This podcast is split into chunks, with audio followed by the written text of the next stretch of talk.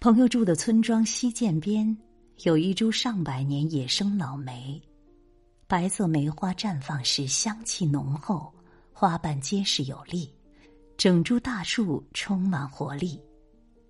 有次初春，他折下带花苞的野梅花枝寄过来，枝根上裹上水分，打开纸箱，香气扑鼻，用花瓶盛水插起，放在房间里。一股山野清新气氛充盈，无限欣喜。秋天从杭州寄过来的桂花，从庭院里的老桂花树上摘下晒干，早晨与红茶同泡，芬芳馥郁，暖人心扉。赵孟俯的字雅正，但看不出个性，也许是性情温存寡淡的人。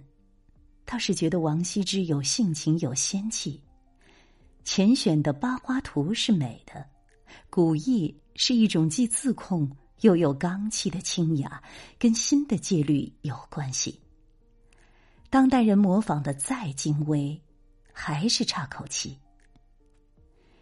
窗外鸭子们一阵夜色来临之前的唱叫，古木老树进入音之循环。和一棵三百一十年的老松说了一会儿话，捡一些小树皮，准备用丝囊装起来，觉得安心。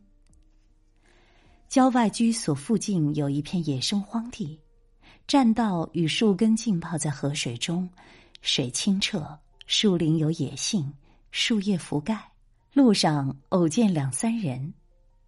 大量房屋里看起来没有烟火气。是写作家处。